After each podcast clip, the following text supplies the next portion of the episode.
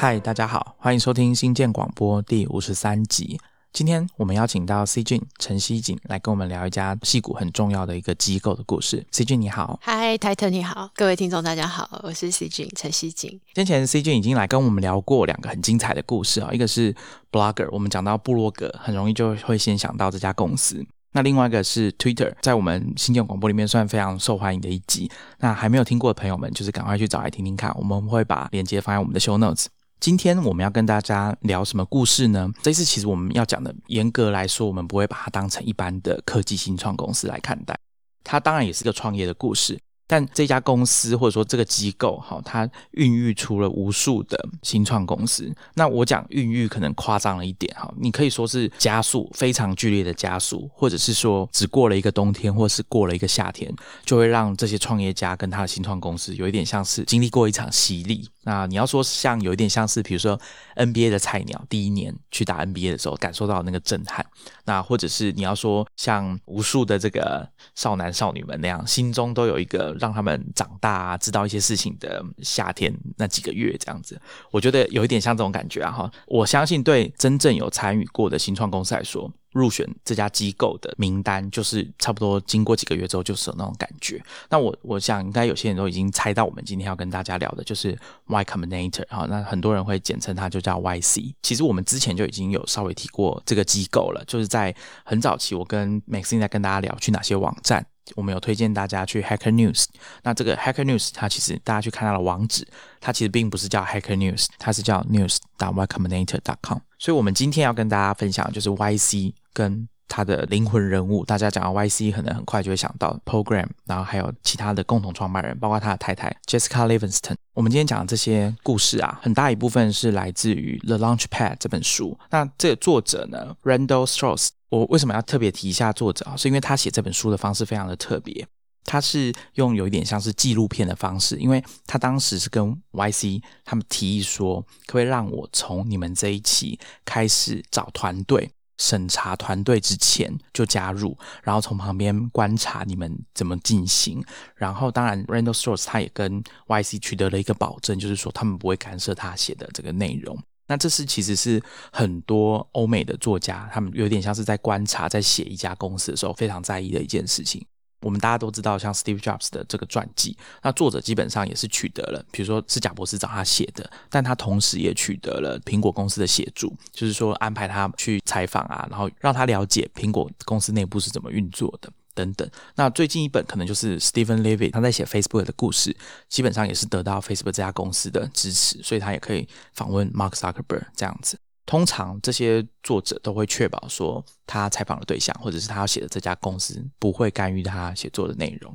这个很有趣，是因为 Randall Strauss 他从 YC 开始筛选申请人的时候，就跟在旁边观察。然后中间这几个三个月呢，他也在旁边看新创公司怎么跟 Program，然后 Jessica Livingston 或者是其他 YC 的合伙人，还有其他的各种我们要讲业师嘛，mentor 跟他们请益的这个过程。其中有几个 case 都被他很详细的记录下来，我觉得是很难得，刚好有这个机会，让我们用这种看纪录片的方式去了解 YC 这个机构它是怎么运作的，还有那些新创公司在里面经历过什么转变，然后他们从申请的一开始到最后面加速器的期间结束，然后要做 demo day，跟所有的金主们展示他们的新创公司跟他们的 idea 的时候，这个出现的转变，它里面有讲到，其实很多都跟一开始不一样，或者是整个公司。或者是创办人在短短时间内很明显的成长。那今天我就是会跟 C 君来聊聊 IC 这个机构。然后另外一个部分是我们讲的东西，有一部分也都是来自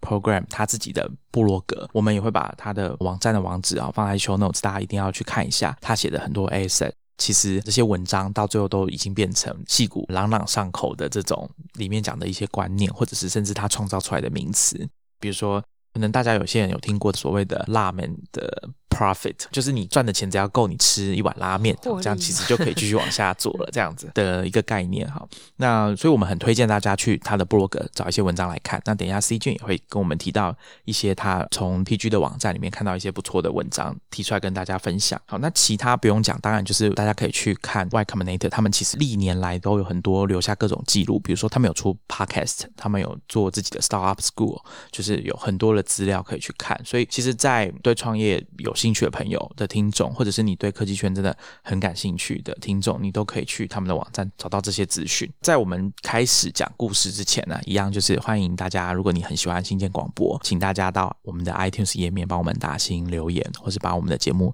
分享给你的亲朋好友。那我们的节目呢是每个礼拜三的早上会上架最新的一集，那请大家记得要去订阅，因为如果你订阅之后打开你的手机的推播通知，你就会每个礼拜三早上在上班之前收到新一集的推播通知。当然也不要忘记去订阅我们的科技创业周报，它是每个礼拜三晚上的九点半会出刊。我们在电子报里面有推荐大家很多跟科技啊、创新还有创业，甚至是给设计师啊、PM 看的文章。除了新建广播以外，我们也会推荐一集的 Podcast 是别人做的，我们觉得内容不错。我们最近呢，从大概几个礼拜前啊，做了一个尝试，就是我们用 Listen Notes 这个网站，把我们之前推荐过的 Podcast 都做成一个播放列表。那这个播放列表它也可以用 RSS 订阅，所以你就用你听新建广播这个 Podcast App，只要它可以透过 RSS 加入去订阅的话，那就可以订阅这个播放列表。那最后呢，当然就是不要忘了去我们的部落格。我们的部落格呢，最近从 Medium Publication 搬到我们自己家的 blog. starrocket. io 这个网址，我们也会把 show notes 放在链接里面。那如果你很习惯用 Medium 的朋友的话，也不用担心，因为我们还是会继续在 Medium Publication 刊登我们的文章。但是，我想我们自己的部落格的阅读体验应该会比 Medium 更好，所以也欢迎大家多来我们的部落格逛逛。那上礼拜呢，不知道大家有没有听到我们有跟大家提一件事情，就是我们在做新建广播的听众 Podcast 问卷调查。那大家可以到 Show Notes 去看这个问卷的超连结。所以，如果你是新建广播的听众，欢迎你帮我们填一下这个问卷。如果你是今天第一次听到新建广播的话，也欢迎你在听完我们这一集节目之后，去帮我们填一下这个问卷，连接在 show notes。我们等下在节目的尾声会再提醒大家一次。如果大家听完新建广播有什么心得啊，想要跟我们交流的，除了可以写信到 hi at starrocket. io 之外，也欢迎你到 Twitter 直接 at starrocket follow 我们，或者是跟我们聊聊说你觉得这个新的一集怎么样，或者是之前 Titan 推荐的软体你用起来感觉怎么样，都欢迎你跟我们分享。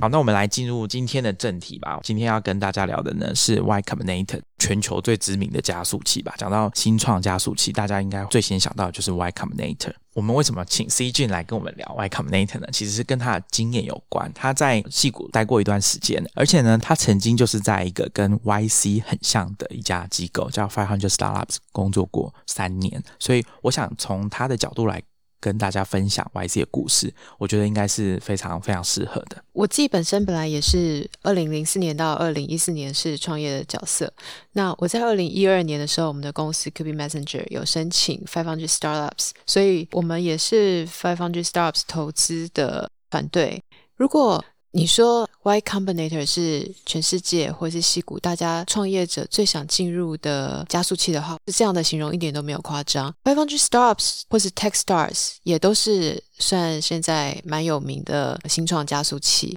不过 YC 应该还是我们公认认为说这是这种加速器投资做法的始祖。我也是一个旁观者的角色，然后收集了这些。我们在梳理，或是在网络上，或者自己的经验得到的一些资料，来跟大家分享 Y Combinator 他们的做法，还有 Program 他们在成立这个加速器。还有他们投资的这些精神，还有怎么去启发创业者。那今天的节目呢，我们一开始会先跟大家介绍 YC 这个机构，先简单跟大家讲一下他们是怎么运作的，还有包含 Program 跟他的共同创办人们是怎么当初是怎么创立 YC。而且可能有很多人不知道，其实 YC 一开始是在美国的东岸，他们是后来才很快啦，后来就搬到西谷去了。我们也会提到几个可能大家有听过，或者可能有些听众比较不熟悉的新创公司是来自 YC。然后是从我们今天后见之明来看，是很成功的一些新创公司。那当年他们其实就是在很早期的时候就加入 YC。那有一些早期的团队，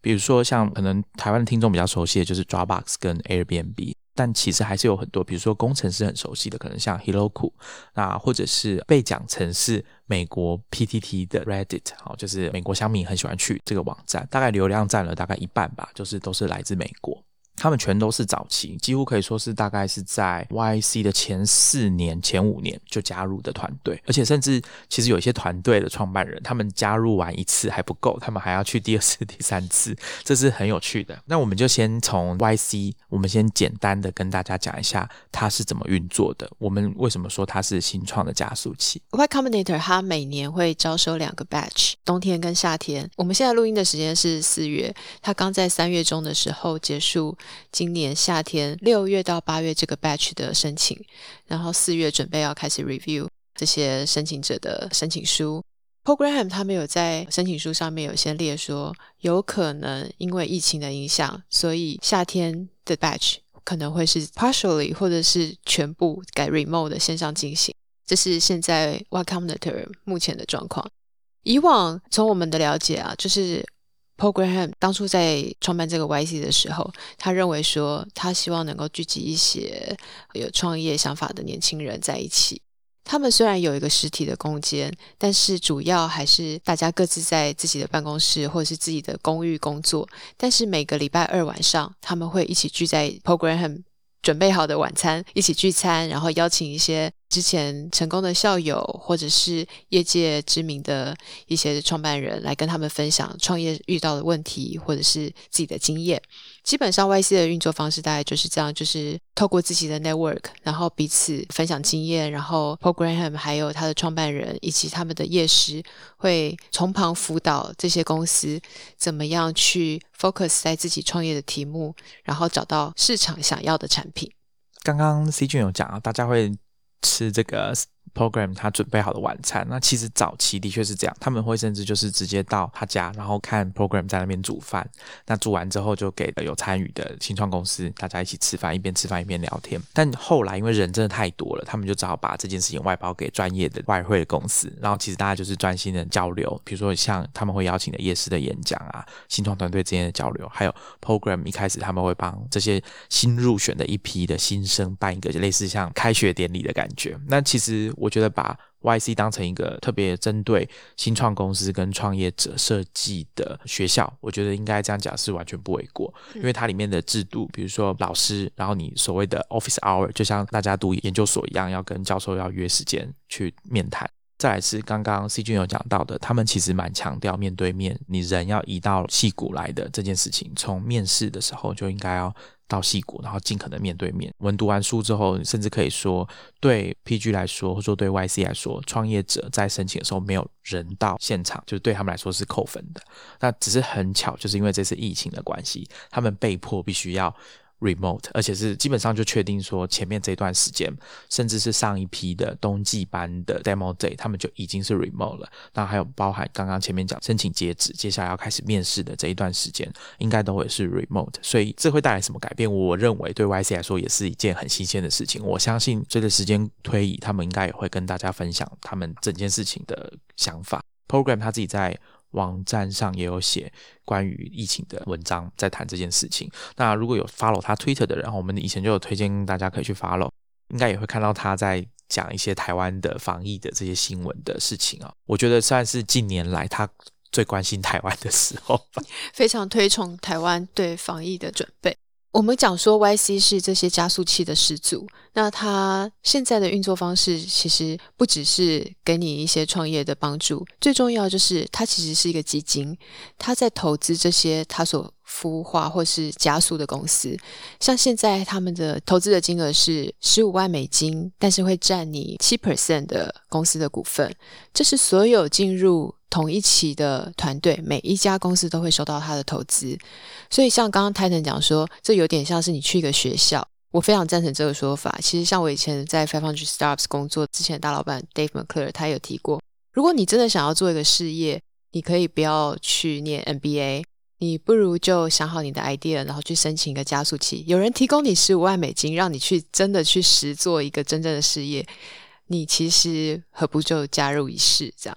而且这个时间可以短到可能就只有几个月而已。就是如果你只是要尝试看看的话，那这个时间，我认为对 YC 或者说 Program，他早期在看这件事情，他就会跟大家讲说，他认为你创业这件事情最适合的年纪，可能就是你刚毕业的时候，不是只有在学校哦，是刚毕业的时候。理由是因为这时候其实你已经毕业，你没办法因为创业失败你就躲回去学校，说啊我不玩了，我要回去念书这样子。另外一个就是他觉得创业失败对某些人来说，可能是一种对你亲朋好友来说会有一点尴尬丢脸的压力，所以你可能可以在这段时间很集中精神的就待在 YC 的 program 里面，好好的拼你的产品，然后拼你的市场，看看你创业的这个 idea 的可能性是怎么样。那他还有讲一个我觉得很有趣啊，就是说如果你是真的很讨厌别人去烦你的人哈，你可以跟他们讲说，因为这三个月我都要参与 YC 的事情，所以拜托不要来吵我，什么家族聚会啊、朋友聚餐都不要来找我。如果你是很讨厌跟别人相处的话，那其实这个 好像也是一个不错的机会。这个加速器的概念，自从 YC 之后，很多美国各地的城市啊，或者甚至在戏谷，或者是世界各地的一些创业聚落，都开始有一些模仿这种加速器的模式。但是大家的做法都不一定类似啊，就是像有的其实并没有提供投资。有的加速器有提供办公室，希望整个 batch 的创业者能够聚在一起工作。有的，譬如说 demo day，他其实请的不是投资人，他是一个开放给大家看的。但其实做法虽然不尽相同，但是我想 YC 还是大家心中算指标性的这个加速器的代表。刚刚 C 君有讲到它跟其他加速器不同的地方，比如说举一个 The Launchpad 里面有讲到，这本书里面有讲到的是他们跟另外一个也很有名的叫 TechStar 的加速器的差别哈，在于。Techstar 它是有一点硬性规定，说你来参加这个 program 的新创公司跟创业者，你在三个月里面，可能第一个月跟第三个月你要去见投资人，然后你中间这个月你就好好的做你的产品。那对 program 来说，它首先它不提供办公室，所以来参加这个 program 的新创公司，你要自己找你的办公空间，然后它也不会。硬性规定你说你哪一个月要做什么事，他基本上就是有点秉持 program 他自己本人骇客的精神，比较自由一点，他不想要去管说大家要怎么做，甚至你如果不听他的建议，他其实也不会对你怎么样，他会说放心，你们这些钱我们并不会收回来，你就是。做你想要做的事情，我们是从旁边提供建议跟协助。书里面有讲，他说如果你真的要冲下悬崖，我也是不会阻止你。我想经营一个，不管是投资或者是经营加速器，大家都会因为时空的演进，大家各自都会有一些调整。就像当初 YC 刚开始投资的时候，他投资一个团队的金额其实只有一万到两万，后来因为他成绩做起来以后，逐渐就有其他天使基金或是比较种子基金的那种创投加入他。跟投他所有的团队，那就会让他的投资的金额就垫高很多。经过了这十几年来，现在已经从当初的一万两万的种子基金，现在 YC 是每一个团队已经投到十五万美金。我想这些年的变化，在各加速器都有各自在做一些调整。我想有在关心新创公司募资新闻的人，应该也会注意到，说最近像我啦，我就很惊讶，就是中子轮的这个募资金额已经高到一个我们可能你往回推十年前，你不会去想象的那个金额吧。那我们先简单的跟大家讲完了 YC 的流程。那其实大家也可以上网去看，我刚刚前面有说他们的申请书上面列的问题，因为他们要问想要来加入这个 program 的。创业者们他们会问很多问题，那其中可能有一些人已经听闻过，像很有名的答案卷，哈，是 Dropbox 的创办人 Joe Hilson 当年填这个申请书的答案，我记得是有公开在网络上，大家可以去找找看。那这个申请书也在 YC 的网站上，大家也可以去看。听完我们这一集的话，我想应该有很多东西大家可以花时间去研究一下。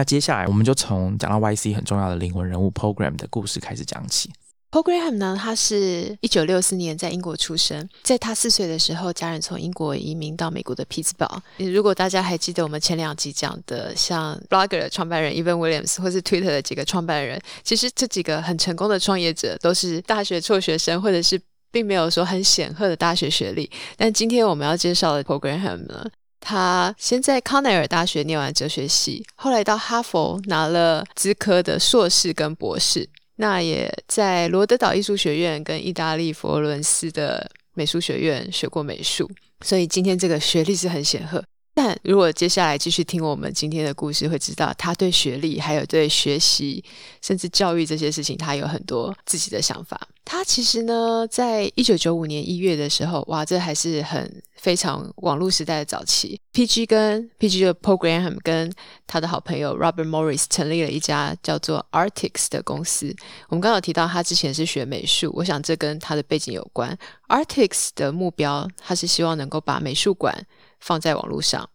大家可以想象，哇，即使到二零二零年的今天。我们想象一些把美术啊、艺术这些作品放在网络上，到现在都还不是一个非常受欢迎的事情。所以 PG 有的时候在回想，他当初怎么会把时间浪费在这么愚蠢的 idea 上？这正是他自己的口吻。所以我们可以想象，地球上很多人都会觉得说，这些艺术家或者是一些艺术品的 dealer，其实可能天性都是比较讨厌技术的人。所以，PG 在经营一段时间这个 artist 以后，他会发现说，不但很多艺术相关的人士，他们并没有接触过 web 啊，没有接触过电脑，甚至也觉得这件事情放在网络上是有点没道理的。所以他很快的再去想，什么事情是他的能力可以达到，但是可以在网络上会逐渐有未来有市场的题目。所以他就想说。与其为那些不想要创建网站的，好比像这些艺术家，他并没有兴趣在网络上设计一个给自己的网站，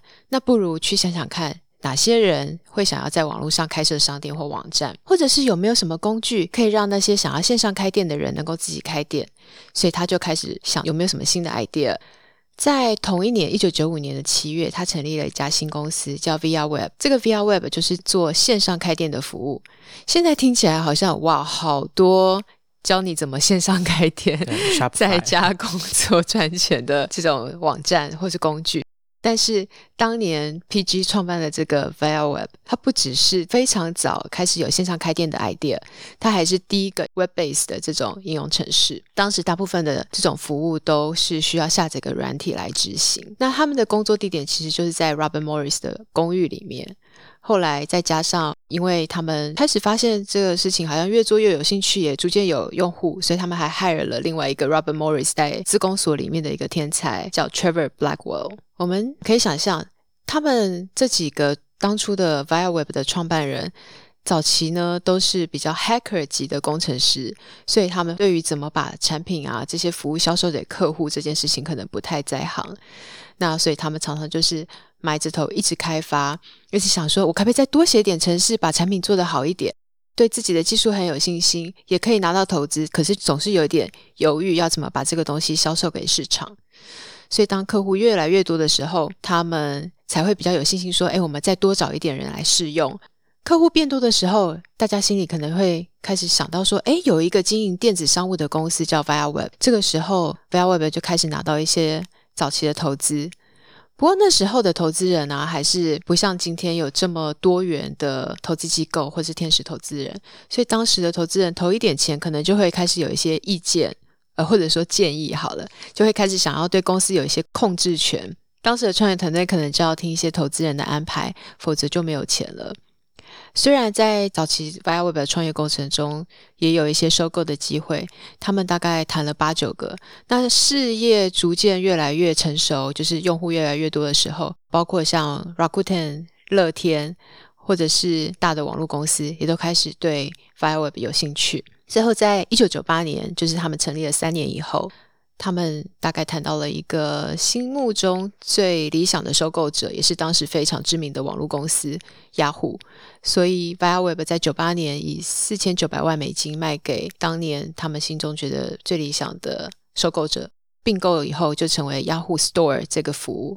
这个收购让雅虎在接下来的他们的网络商店的这个业务上赚了非常多钱，算是当时对双方来讲都是一个非常成功的收购故事。这边我补充一下，刚刚 C 君有讲到 Program 它的背景，他是学过艺术，同时跟电脑科学的人，所以他之前呢，大家也可以去。网络上找一下啊，他有一本书叫做《骇客与画家》，可能大家有看过。那这本书其实是他的算文集，就是把他之前写过的文章汇集成一本书。应该是在他还没有创办 YC 之前，所以大家可能不太会看到他讲 YC 的事情。但他讲了很多他对于骇客这件事情的看法。那比如说对他来说，他会觉得一个画家跟一个骇客其实本质上是一样的。那这点可能对我们今天来思考所谓的文组理组哈是有很大的不同的地方。那当然，它里面有讲到一些他个人对 Lisp 这个语言的偏好啦，还有讲到一些关于垃圾邮件等等跟技术有关的内容。那我蛮推荐大家去找来看一下的这本书，我记得我也是好多年前看过，但这本书可能繁体中文可能已经绝版了，应该当年是欧莱里。做的那现在可能大家找得到的，除了英文版的之外，大概就剩下简体中文版可以有实体书可以看了。我们会把链接放在 show notes，大家可以去看一下这本书的相关的资讯。那另外一个是刚刚 C 君有提到他们把公司卖给雅虎这件事情，大家其实回去翻那一段时间的历史啊，很多公司要么就是要卖给雅虎，像我们其实知道像 Google 哈，他们也曾经想要把公司卖给雅虎。但后来没有成功，好，我不知道 要怎么解释这件事情啊。但是很多时候，我们回顾网络的早期的历史，都会发现说，其实雅虎买了很多很不错的公司，像 VRWeb 这样，那也有错过了一些 很好的机会。对啊，这时候可以补充一下，像刚说 VRWeb 是九八年卖掉的嘛，在九九年的时候，大家知道那个 NBA 的小牛队的老板 Mark Cuban，他其实也是当时非常有名的网络创业家，他创办的 Broadcast.com 那时候也是卖给雅虎，就是晚了。Program 一年，但他那时候的售价就已经达到五十七亿美金，对，差了一百倍。他的服务被雅虎收购以后，就成了雅虎 Broadcast Service。雅虎在两千零二年的时候就关掉这个服务了，对，所以这算是一个 Internet 史上非常惨烈的收购案。就是如果说我们跟刚才 ViaWeb 变成雅虎 Store 来比的话，就结局非常不同。这点其实大家去读《The Launchpad》这本书也会看到，其实 Program 对这件事情，他在书里面也好像有讲到。那他是蛮自豪说自己的 VRWeb 虽然价格没有卖的比 Mark Cuban 的还要多，但是他很自豪，就是他的产品是有人用的，而且是为雅虎这家公司是真的有带来收益的，而不是一个失败的收购案。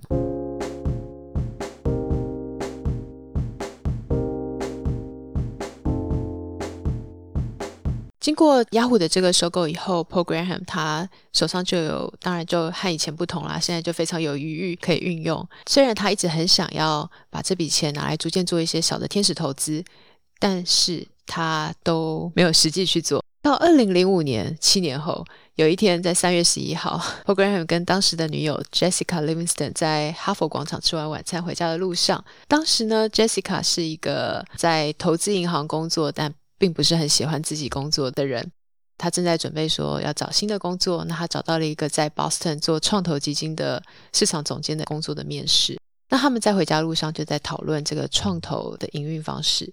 那 Program 觉得说，在那个年代啊，创投做的事情在他看来是觉得非常可笑的，因为创投啊，往往都是要花很长很长的时间才能下定决心去做一笔投资，而且这些投资呢。不但时间长、金额大，而且常常都是去投那些穿西装的人，而不是在投资 hackers 工程师。Program 认为说，投资人应该在这个年代已经可以进行更多、更小额的投资，所以他觉得应该是要为这些 hacker 或是年轻人提供一笔小的资金，让他们有一个初始的基金可以做一些事情。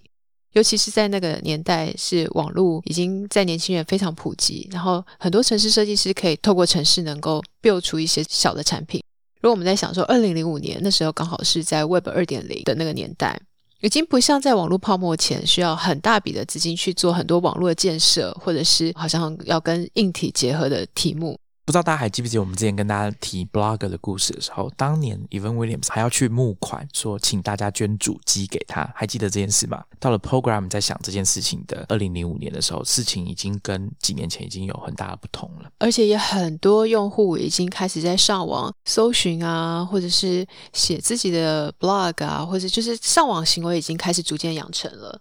所以在 Program 把 ViaWeb 卖掉后，一直在考虑做一些天使投资，但是这七年都没有实际去做什么。同时，他也一直在思考说，他跟他以前的创办人 Robert Morris 还有 Trevor Blackwell 是不是可以在一起合作什么？没想到就这样子，在今天晚上他们这一段回家的路上，这个讨论的想法就成真了。Program 跟 Jessica 的创业的 idea 就是要创办一个自己的创投，而且在邀请他们以前的创办人一起加入。Program 会打算为这个新的创投基金投入十万美金，Robert 和 Trevor 也会在各投入五万美金。Y Combinator 就这样子以二十万美金开始了他们的新的创业的故事。作为一个投资人，他们的初始的基金好像也不是特别的多。当时呢，也还没有取名叫 Y Combinator。我们知道他们人当时还在 Boston，以地名为主，他们帮这个基金取了一个名字叫 Cambridge Seed，就是剑桥种子基金。当想法逐渐成型了以后，他们觉得说应该不要局限自己，只是在 Cambridge 东岸。他们希望能够事情未来可以发展成是全国性的，所以他们就取了一个新的名字叫 Y Combinator。那最初呢，Program 对 Y Combinator 只有一部分的想法，他的想法就是他希望能够用标准化的投资条款来进行种子融资，因为在那个在 YC 之前。种子的资金在当时的气氛是都谈得非常随意，你可能会从一些朋友啊、家人或者什么有钱的叔叔那边得到第一笔资金。但是呢，对于创投的投资来讲，大家又太摸不清楚很多投资人跟创业者之间的投资条件是什么。对，Y Combinator 想要做一个前所未有的投资方式，就是 a standard source of seed funding，希望能够把这种种子基金做成比较标准化的方式来投资。很快的，他们就在自己的网络散播要开始投资的消息。第一批的申请者一共有二十个公司，最后选中了八家公司获得他们的投资。我们可以讲下这八家有没有几个大家有听过的？像有两个创办人，一个叫 Alexis Ohanian，还有 Steve Hoffman。这两位呢，他们从 Virginia 到 Boston 去面试。可是，一开始呢，被 Program 拒绝了。Program 觉得他们要用手机订那个素食餐的这个 idea 好像没有很吸引人。那这两个创办人，两个大学生，他们觉得有点失望，就去买醉。在买醉的时候，接到 Program 的电话，Program 他们说：“我不爱你们原本电话订餐的 idea，但我实在很喜欢你们两个创办人。你们有没有想法，要不要做一点其他的东西？”Program 就在这段时间跟他们有点算集思广益。问他们说会不会想要做一些像 social news 这样子的网站，可以让用户自己贴 URL 啊，然后你们再让他们去 vote 这个新闻有趣或不有趣。那很快的，这两个维吉尼亚大学生，他们三周内就做出了这样子的网站。结果他们是十六个月后就把公司卖掉了，卖给很大的媒体集团 count nest。这两个就是我们现在很非常知名的 Reddit。呃，美国的乡民网站，没想到他们就是一个从雏形开始就在 One Combinator 开始，直到今天都还是一个非常受欢迎的网站。就 Reddit 是一个很有趣的案例哦，其中有几件事情。第一个是，大家虽然说他们一开始提到的 idea 是叫 Mobile Menu，就是用简讯的方式去订餐，可是我们今天来看啊，在这个疫情的期间，大家最常用的服务恐怕就是用手机订餐这件事情。所以其实很多 idea，我们把时间往前或者往后去调整的时候，你会发现。本来完全不适合，或是看起来很怪异的事情，会变得非常的合理平常。那这是第一点。那再来是 Ready 的这个 case，大概也是贯穿了整个 YC 的精神，就是像 YC 或者是 Program，他们在看创业者跟他们的 idea 的时候，他们其实比较在意的是那个创业者，那个 hacker。也许你一开始提的这个 idea 不好，但是他们还是会觉得你可以来试试看。然后参加他们的 program，想出比原本他们觉得很烂的这个点子再更好一点的创业的题目这样子。那后来呢，其实 program 还有推荐，就是有点像撮合他手上另外一家叫 Infogami 的新创公司。那他的创办人呢，我们其实之前也有短暂的提过，就是曾经参与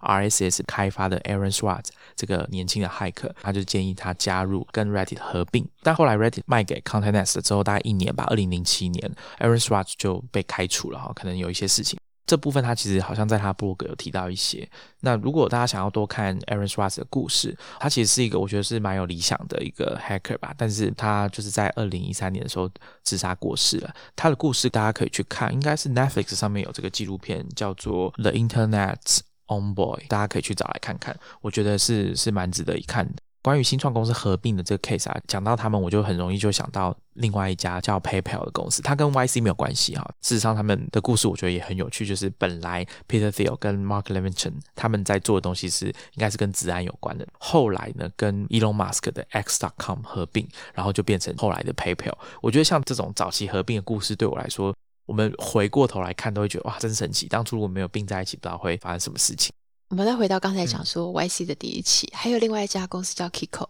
Kiko 是两个呃创办人 Justin Khan 和 Eman Shear，他们两个是大学刚毕业的学生所成立的线上 Calendar 的公司。那我们现在可能大家也没有再继续听到有 Kiko 这个公司，因为最后他们不敌 Google Calendar，所以就但是收掉了。但是在收掉之前，他们把服务放在 eBay 上面，把这个城市码用一百万美金出售掉。没想到这一百万美金还可以还当初的股东钱，还可以付自己的薪水，并且让自己再继续下一个创业的题目。二零零七年的时候，Justin Khan 和 Mike Siebel 他们成立了 Justin TV，不知道大家有没有听过？这个 Justin TV 就是 Justin Khan 他自己拿一个摄影机，每天在直播自己的生活。我在当时听起来觉得这真的是很楚门的世界，觉得说谁要看呢？那当然，我们现在在二零二零年今天有这么多直播主的状况，我们会觉得很习以为常。但是当时二零零七年真的觉得这个想法太 wild。后来，Justin TV 演变成我们今天所知道的 Twitch，是一个电竞的直播的网站。在这中间呢，他们就是在做这个 Justin TV 的过程。在二零零一年的时候，他们也成立了一个 mobile 的 video app，也是 video 相关，然后 social 相关。这个题目叫做 Social Cam。在二零一二年的时候，Social Cam 以六千万美金卖给 Autodesk。二零一四年的九月呢，Twitch 以九亿七千万美金卖给了 Amazon。这不是说好像只是谈一个很大 deal，是因为这些服务真的当时有非常多人在用。Twitch 在这段时间真的是非常红，游戏直播都是在这段时间成长非常快的题目。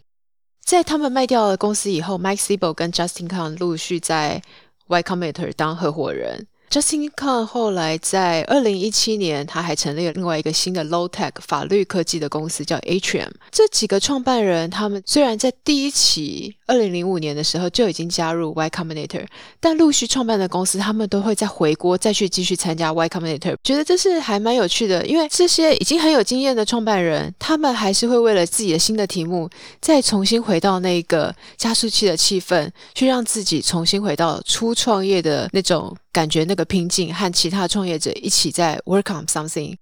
我觉得这是 YC 一个很特别的地方。Kiko 的故事很有趣，是因为其实戏谷有数不尽的这种新创公司，当他们灌注全力要开发这个新产品，在上线的前后，可能上线之前或上线之后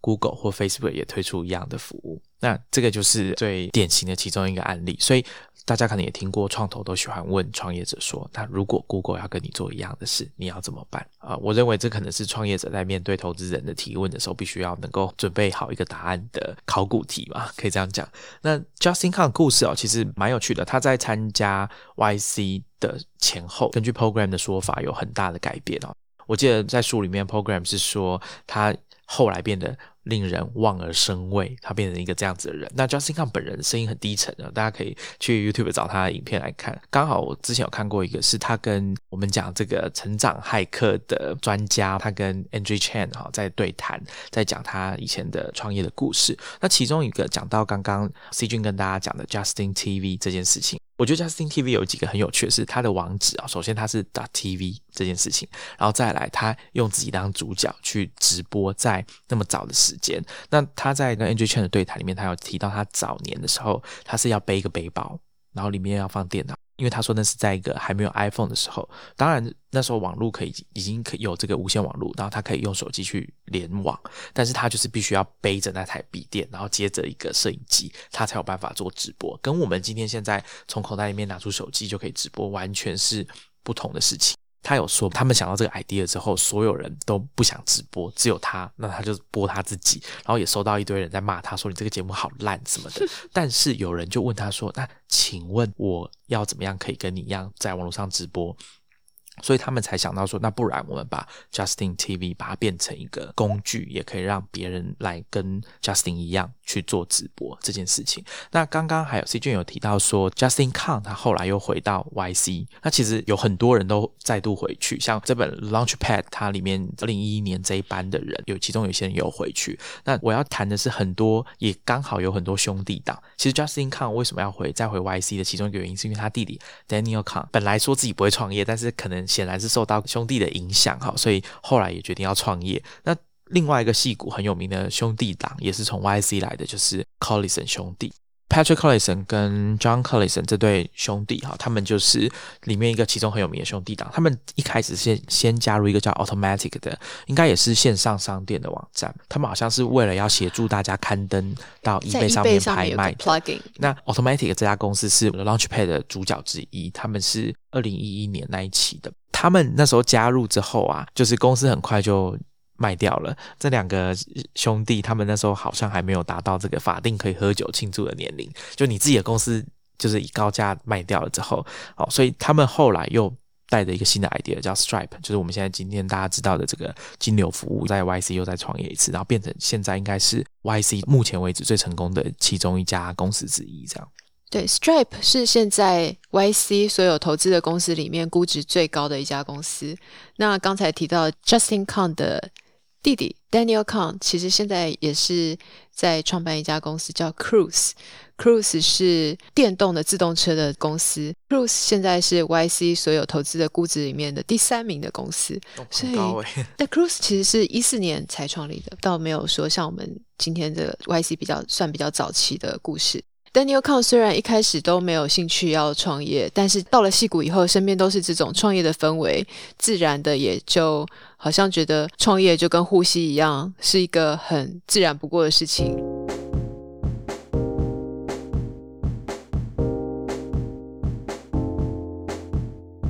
刚刚 C 君跟大家分享的是 YC 比较早期的几家比较成功知名的公司。还有刚刚他提到的有一些公司，我们刚刚有谈到这个，像 Automatic，它是 The Launchpad 这本书里面提到的二零一一年的夏季的案例哈。那其实这一批的公司刚好也有出几个，我觉得后来也算是蛮成功的公司，或者说。我个人认为很有趣的公司啊，那其中一个是之前大家可能已经有听我在跟应该是跟美心聊天的时候讲到，就是一个叫 Genius 的网站啊，它大家可能有听过是歌词的网站。那因为它现在不仅跟 Spotify 有合作，跟 Apple Music 也有合作，所以如果你有订阅 Apple Music，你可以直接在 Genius 里面一边看它的歌词，一边听音乐。大家可能不知道是歌词的版权跟音乐的版权是分开的，你很难在歌词的网站直接。去听音乐。我之前提的是 Genius 跟 Spotify 合作，是因为 Genius 它是一个歌词的网站，但它并不是单纯的把歌词。放在网站上，然后卖你手机铃声啊，然后放一堆广告这样子的网站。一开始，Genius 它的名字叫做 Rap Genius，所以它就只专攻 rap，就是饶舌音乐这件事情。我觉得很有趣，是因为饶舌歌词其实很长，那很多时候它的脉络并不是你光看表面的歌词就可以知道，它必须要经过一些解释。那这件事情，创投圈有一个人对这件事情非常的了解，他很有名，叫做 Ben Horowitz，他就是 A 十六 Z 的另外一位共同创办人。他非常喜欢饶舌音乐，非常喜欢。大家可以上网去搜寻一下，我我应该也可以放一个 YouTube 的网址啊，在 Show Notes 大家可以去看一下。他有对 Rap Genius 这个网站的厉害之处做一个解释啊。它是一个其实有有一点像是歌词的维基百科，只是它是逐句的。然后告诉大家说这歌词在讲什么，大家有就在上面注记。那采用的方式也有一点像是群众智慧，就是大家会去投票说谁写的比较好，那去贡献解释歌词的这件事情，也会让你得到一些分数。然后它有一个排名的机制。那这个东西就是大家可以去 Genius 这个网站看一下，里面就是有从各种的歌词开始，甚至到圣经的解释，或者是二零应该是二零一六年那时候，当年是美国总统奥巴马他在做国情咨文的时候。他们也用 Genius 这个服务来跟大家解释国情咨文的内容。当年在应该是二零零九年创立 Rap Genius 的时候，这几个东岸的创办人啊，他们在加入了二零一一年的 Y Combinator，他们其实是我认为是比较特别的，因为他们。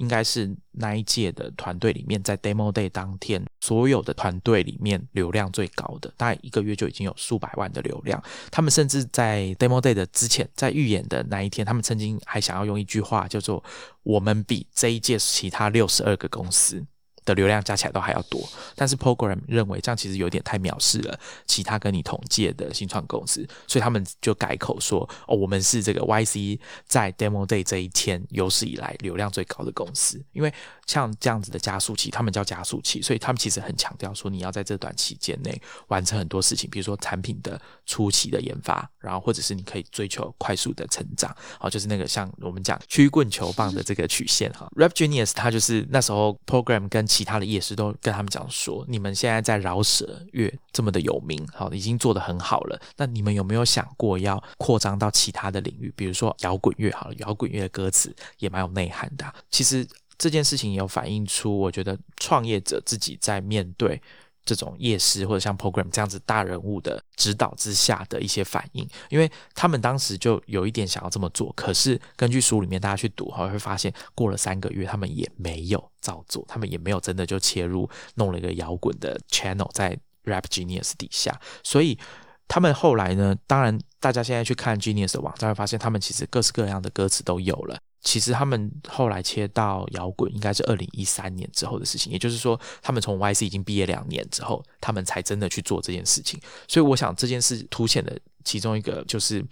其实 YC 对于底下的新创公司或是创业者对于夜师的指导的意见，你要不要真的马上在三个月内把它当成老师给你的作业，赶快去把它完成，还是你有你自己的一些判断？我觉得这个可能也是整个创业过程中，或者你去参加这种 program。比较困难的地方，并不是说你真的就听老师讲什么，你去做，然后就会得到你想要的这个结果。那我觉得大家也可以去研究一下，因为其实 Rap Genius 他之前有一些有一些新闻，比如说二零一三年的时候，他因为 SEO 被 Google 惩罚，直接从搜寻结果，通常你只要搜寻歌词，当年还叫 Rap Genius 的搜寻结果应该都会出现在最前面。那另外一个新闻是反过来，就是 Genius 他们就指控。Google 的歌词抄袭他们的内容，因为他们在里面加入了摩斯密码的一些符号，哈，然后被抓包这样子，所以它可以说是一个很有新闻性的一家公司。那再是，他们好像在那本书里面有讲到说，他们的简报也是非常的精彩，好像是当年的第一天的这个压轴的简报。帮 Titan 讲的故事做一个小结，就是师傅领进门，修行在个人。同样的一个加速器，但是。各自团队要怎么自己去把自己的业务成长啊？怎么找到自己的市场？然后怎么做出更好的产品？还是要靠自己去 figure out。书里面有很多类似的案例，就是他们在这个 office hour 的时候去找 program 跟 YC 其他的这个合伙人的时候，比如说像有一个团队，他们就很想要做 B to C 的市场哈，但是所有的人都希望他们去做 B to B，因为他们自己的原本的背景是在治安。这个故事就里面大家可以看到他们之间彼此的对话，然后加上他们最后面的选择是怎么样。那另外一家好像是做这种所谓的，它叫科学交易所，就是。一个平台要撮合大学的实验室，因为有一些。大学他可能研究人员想要做某个实验，但他们没有这个仪器，所以他们就会把这个实验包给其他的单位，让其他单位去帮他们做。这一段好像在书里面有提到蛮细的，就是说他们逐步的跟创办者们讨论说：你们觉得这个市场够大吗？大家可以想一下我刚刚讲的外包做科学实验这件事情。那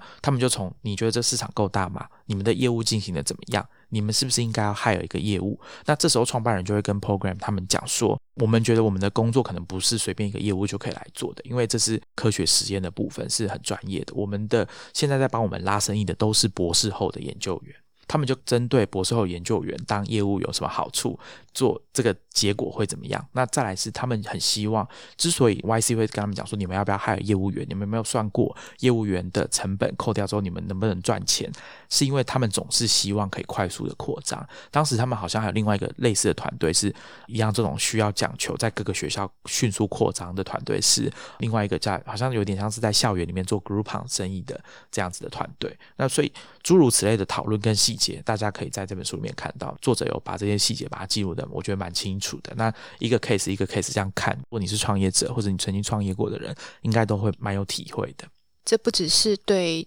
YC Y Combinator 的一个像纪录片，好像是对这六十几家公司的一个 纪录片。对啊，就整整件事情啊，我觉得很有影像，你知道吗？因为他就是把大家的语气，比如说像 program 他们有时候是。他比较激动的时候，他会生气的，或者是很很激动跟你讲说啊，我就跟你这样说，为什么就不听啊，什么之类的。那或者是他们在 demo day 这六十几家公司在 demo day 的前戏哈做彩排的时候，program 对他们的指导是什么？那因为一开始刚刚啊 C 君有说他们最早是二零零五年，当时的团队很少，只有八家，所以一个人一个团队有足足十五分钟的时间可以做简报。可是到了这本书记录的二零一一年，有六十三个团队，本来六十四，但有一个退出了，六十三个团队。他们一个团队只有两分半的时间，所以非常的短。但是很好笑的是，因为时间很短嘛，但反而大家都讲超快，然后 program 就只好一直跟大家讲说：“你讲的太快了，你讲的太快了。”哈，那它里面讲了非常多的建议，我觉得即便是放到今天，应该也是很值得大家学习的。但是我觉得啦，因为这本书已经有一段时间了。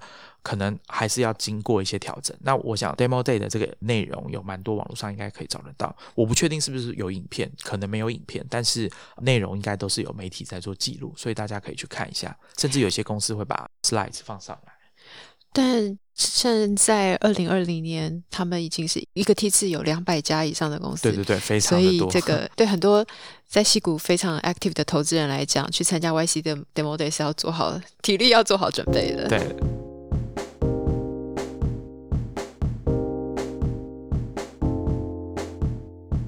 刚才讲了这么多，在二零一一年以前的公司，那如果大家想要知道 Y Combinator 在这十几年投资的公司到底有多好的表现，其实 Y Combinator 网站上面有一页叫 Top Companies，你可以看到他们现在表现最好的前一百零二家公司是哪些。这前一百零二家公司呢，每一家的估值都已经超过了一亿五千万美金。Top Companies 的总估值已经达到了一千五百。五十亿美金的计算起来，联合的估值，Top Companies 总共创造的工作机会也超过五万个。我我为这个 Top Companies 做了一些简单的整理。这前一百零二名里面呢，做 B to B 的服务大概有五十三家，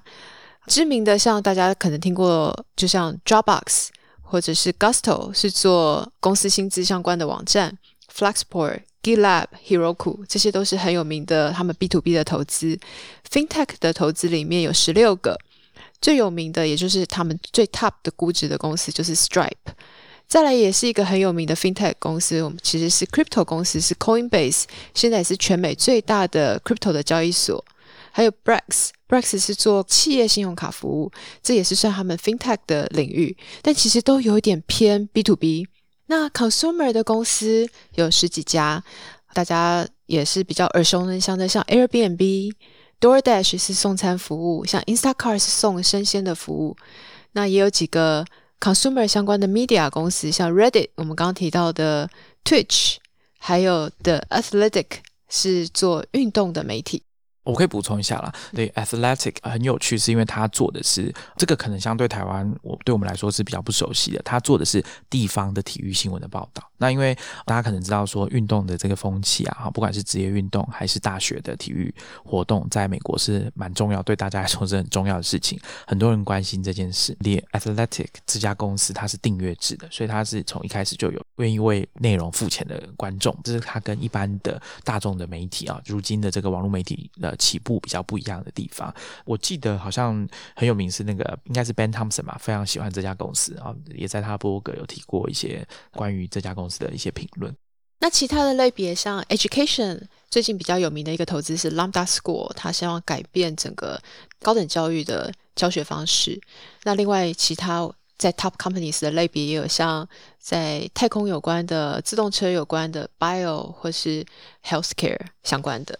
刚刚讲到那个 Lambda School 啊，让我想到这本书里面有提到的是一家叫 c o c a d e m y 的公司。我觉得大家有空也可以去他的网站上面看一下。也许假如你有，比如说一个下午的空闲的时间，你可以在上面挑一个城市语言，然后从最基础的开始学。比如说像 Python 啊、Ruby on Rails 这样，它的特性是它把城市语言的基本的课程把它切得很小，然后你可以在直接在它的网站上面。按照他的教学去学习，然后你可以看到你自己写出来的东西直接出现在网站上面。那我觉得这个学习过程跟设计蛮平易近人的。我觉得它有一点可以算是降低了大家对程序员学习的恐惧感。我不是说这个东西可以让你速成，但是大家可以从 Codecademy 的网站开始去学习，或者去摸索，或者说去尝试，应该是我觉得蛮不错的。有趣的是，Codecademy 当时在 YC，其实他们是点子根本就不 work。他们是换过这个 idea，他们一直到要预演的前两周还三周吧，根本都还不知道下一个要怎么办。然后他们大概就是很快的时间，先做了一个 JavaScript 的课程，然后他们把它切成八堂课，所以整个网站里面号称叫 Codecademy 的网站只有 JavaScript 的课程，而且是只有八堂课，可能花一下时间就可以学完了。所以这就是 YC 里面其中一个我觉得蛮好的案例，就是他们在短短的三个月内，在可能前一两个月跟夜师，然后跟他们自己在想这件事情，发现他们原来的 idea 不 work，所以他们被迫要赶快在 Demo Day 之前想出一个新的点子。那他们后来这个我说的只有八堂课，而且是只有讲 JavaScript 这个语言的网站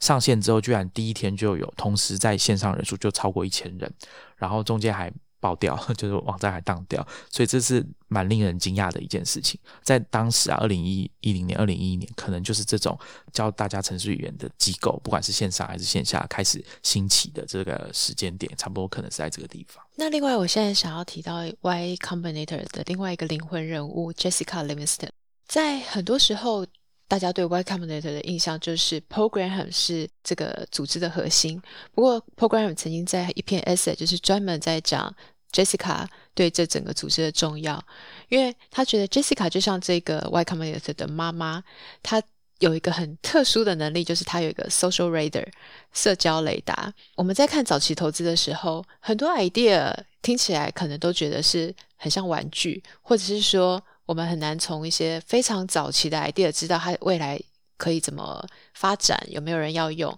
所以 founder 的特质其实是非常重要的。那 program 和另外两位创办原本的 hacker 创办人，他们都是比较技术人，他们自己觉得说比较少去有那种敏锐的感觉，能够观察人。所以在他们选团队的时候，就非常仰赖 Jessica 的这个社交雷达。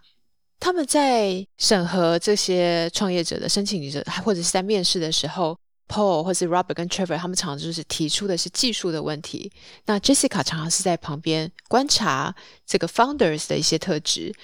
很多人可能以为他只是 YC 的像秘书的角色，其实不是。他有很敏锐的观察力，可以知道说在。一次一次的面试累积下来，他怎么样可以去感受到这个人有没有决心，或者是他有没有希望把事业再做得更好的这种能力？而 Program 觉得 Jessica 的这个特殊敏锐去观察的人的能力是非常有价值的，因为 Y Combinator 其实他自己本身就是一个人的网络，创办人的网络，他的校友或者是他的业师，其实都是大家有比较类似的气质，或者是比较。类似的对创业的想法，所以他们能够聚集在一起。那这中间人是不是能够彼此好好的相处，或者是能够沟通协调，这些就比较仰赖创办人自己的这种社交技巧以及和沟通的能力。所以有的时候我们也会看到有一些批评，像是 Y Combinator 是不是过于依赖去投资年轻的黑客，像是年轻的技术人。那有的人认为说，他是不是太少去资助一些少数民族啊，或者是女性的创业者？Y Combinator 逐渐也都会举办一些，譬如说比较支持女性创业者的这些论坛，或者是以 Jessica 的角度来鼓励更多像他，可能他是属于比较内向的人，怎么样可以做出一个事业，或是在创办公司的时候可以担任什么样的角色？如果大家有看这个《The Launchpad》这本书，你会发现啊，其实里面也有谈到男女比例的问题啊。因为它里面作为案例的这个二零一一年的夏季版，好像六十三个团队里面只有三个女性创办人，一两个是不是？对，有一两家公司，但总共只有三个女性创办人，好，非常的少。那当然也有针对长期以来其实戏骨或创投的这些精英们，好，很多的形象给人的形象就是白人男性这件事情。那啊，不管是女性的部分，书里面其实也有提到说，Program 对这件事情的看法是，他的说法是啊，本来来申请的就很少，所以我们也只能选出这样子的。结果大家看到新创公司跟创办人的组成，也就是这样。但是这件事情显然在最近几年有获得比较多的重视。我想原因也很明显，或许在早期公司创业的时候是男生是女生，好这个环境怎么样无所谓，因为大家想要先活下来，然后确定说自己的 idea 是可以 work 的。但是当你的公司随着你的公司在成长，如果整个公司的工作环境跟文化没有因此而改变的话，而是继续对一个比如说比较多元，呃，不管是其他主义或者是不同性别的。工作者有不友善的工作环境的话，其实我们这几年听到非常多各式各样因为这种原因导致很多负面新闻，甚至执行长要因此下台的新闻。我想大家稍微 Google 一下，而且这个现象也不是只有在新创公司，在创投本身也有这个问题。所以我想多多少少 PG 在他是有意意识到这件事情，所以刚刚 C 君才会讲说，他们近几年有开始举办这个针对所谓的比较内向的人或者是女性的创业者举办的这些论坛，去讨论这件事情。我想他们应该也是有意识到，因为这个问题不处理，终究对你的新创公司会有害。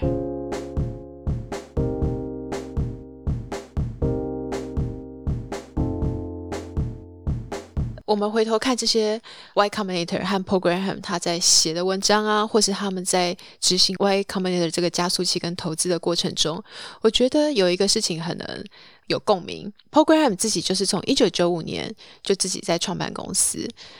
他有这个创办公司的经验，才转到创投的角色，他能够。以自身的经验，对创业者有很多在做选择或是经营公司上面的经验的分享。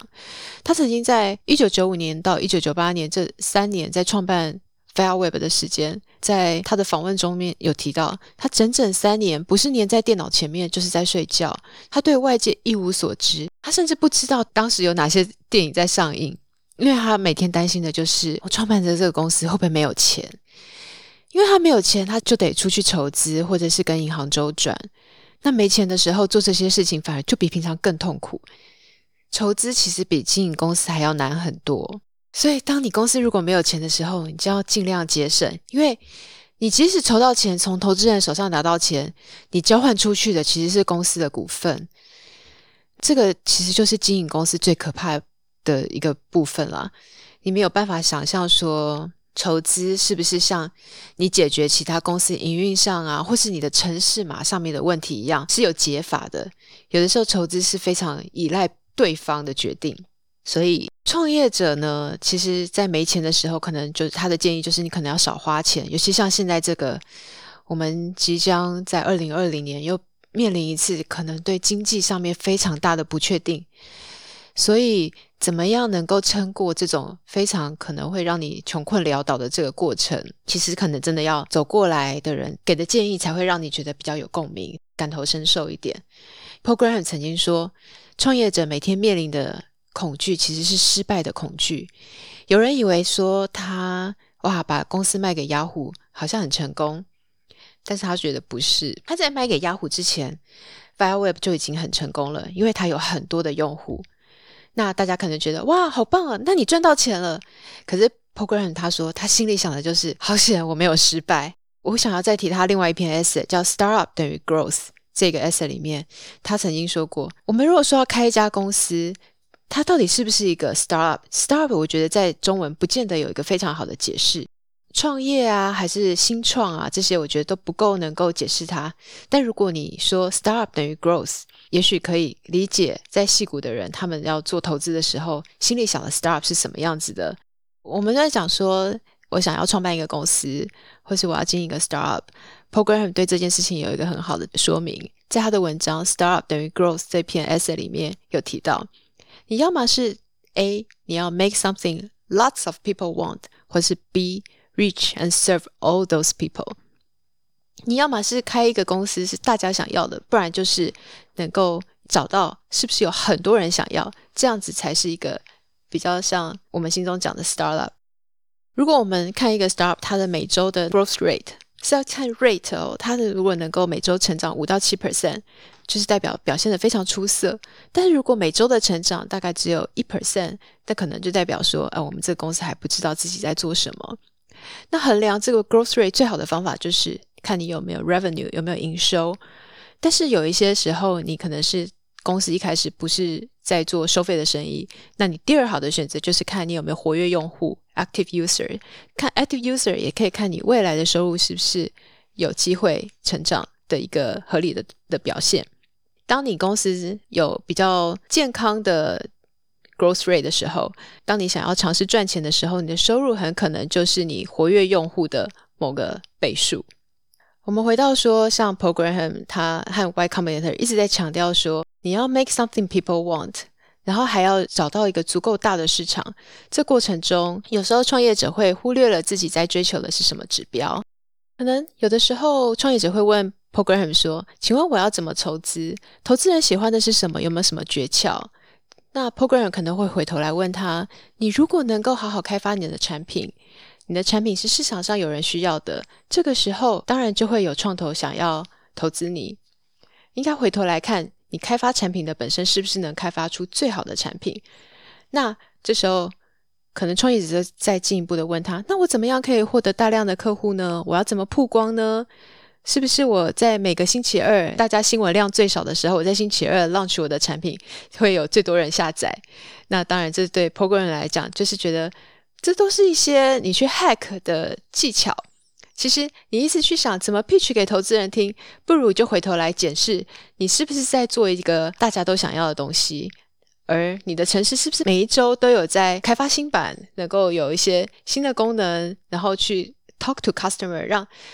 customer 来告诉你他们想要的是什么。我想刚刚 C 俊讲的这个，他讲的那个部分，应该就是说，很容易我们尤其是创业者哈，初期在从加入这种 YC program 的时候，很容易就会把焦点跑掉了。越靠近 demo day，他可能心里想的就是我要怎么取悦，我要怎么让这些投资人有印象深刻。那可能光想这件事情，你就反而忽略掉你最重要的那个部分，就是你创业的这个 idea 跟你的执行，就是你在做这个产品的时候，你的考虑是什么？有没有办法很快速的去？依据使用者的给你的 feedback 去做调整，然后想办法做出好的产品，而不是说把你的产品变成一个投资人想要的东西，看起来他们好像想要的东西，然后去 pitch 给他们。那 program 可能就是以他的经验来说，他觉得这个并不是一个早期的创业者比较成功的比较好的方法。他认为不是，他觉得这样子是很容易失焦，让你忘记你本来要干嘛，然后反而去去追求那个指标，但很有可能那个指标跟你想要做的事情根本没有关系。Program 曾经在另外一篇 S 里面有提到，赚钱是很难的事，但是赚钱其实是你创业的首要任务，而不是说啊，我想要做一个很酷的生意，然后希望说如果有赚钱也很好。我们不管是追求的创业的成长，或者是开一个公司，其实最主要就是让自己有收入。当然，有越多人希望用我的服务，这自然就会有更好的收入。回过头来看，我们在台湾的创业圈，或是看政府的政策，有的时候我们会听到大家在追求说，我们是不是可以培养出下一个独角兽？对这样子的气氛，我就觉得有点不以为然。因为我有的时候会听到说，有创业的公司说我想要带公司上市，我想要当独角兽，这个我就会觉得有点不对劲。当然，因为我们先讲什么是独角兽好了，独角兽的这个定义其实是 Cowboy Ventures 的。Alan Lee 提出来的，他说有些很多成功的公司还没上市，但是他们已经达到了十亿美元的估值。这个我会觉得这是比较像是在创投圈里面，他们可能在比较说自己是不是在早期 C stage 的投资里面，看谁当初比较有眼光，很早就能够找出这些独角兽。就是未来我在很早的投资就投下去，未来他们很有可能可以成长到一个十亿美金的估值这样子的规模。然后创投彼此可能会希望说。在找出这些独角兽的过程中，能够找到一些 data，是这些创业者成功的方程式，或是有没有什么 recipe 在中间？那我们看新创创投在投资，通常是因为公司的表现好，表现好的意思就是像我们回到刚才讲的，你的业绩成长，你的客户成长，因为你在 making something people want，所以这个时候创投就会想要进来追逐你，想要分一杯羹。所以你的公司的估值会一轮一轮的去垫高，那成长的生意自然会影响说你的产业和经营面都会有可能改变。那成长的生意也会让你雇佣更多的员工，或者是改变原有产业的生态等等。但我们创业本身不就是目标希望我们 make something people want 吗？如果我们今天谈的只是说我客户只有小猫两三只，但是我却很会卖给我的投资人，我可以做的是。To VC 或 to government 的生意，或者是我一直在做补贴，然后把这个业绩冲高。但没有补贴的时候，到底还有没有人要你的服务？这个时候我就会觉得，你操作这个估值成为一个独角兽，却没有支撑你成为这样子估值的这种市场的生意。这个时候，这个独角兽的定义对我来讲，就好像并没有很有意义。虽然说这些公司可以透过估值让自己好像成为 Allen Lee。所定义出来的独角兽，但是他如果做的不好，他损失的还好是上市前这些创投的钱，并不是投资大众的钱。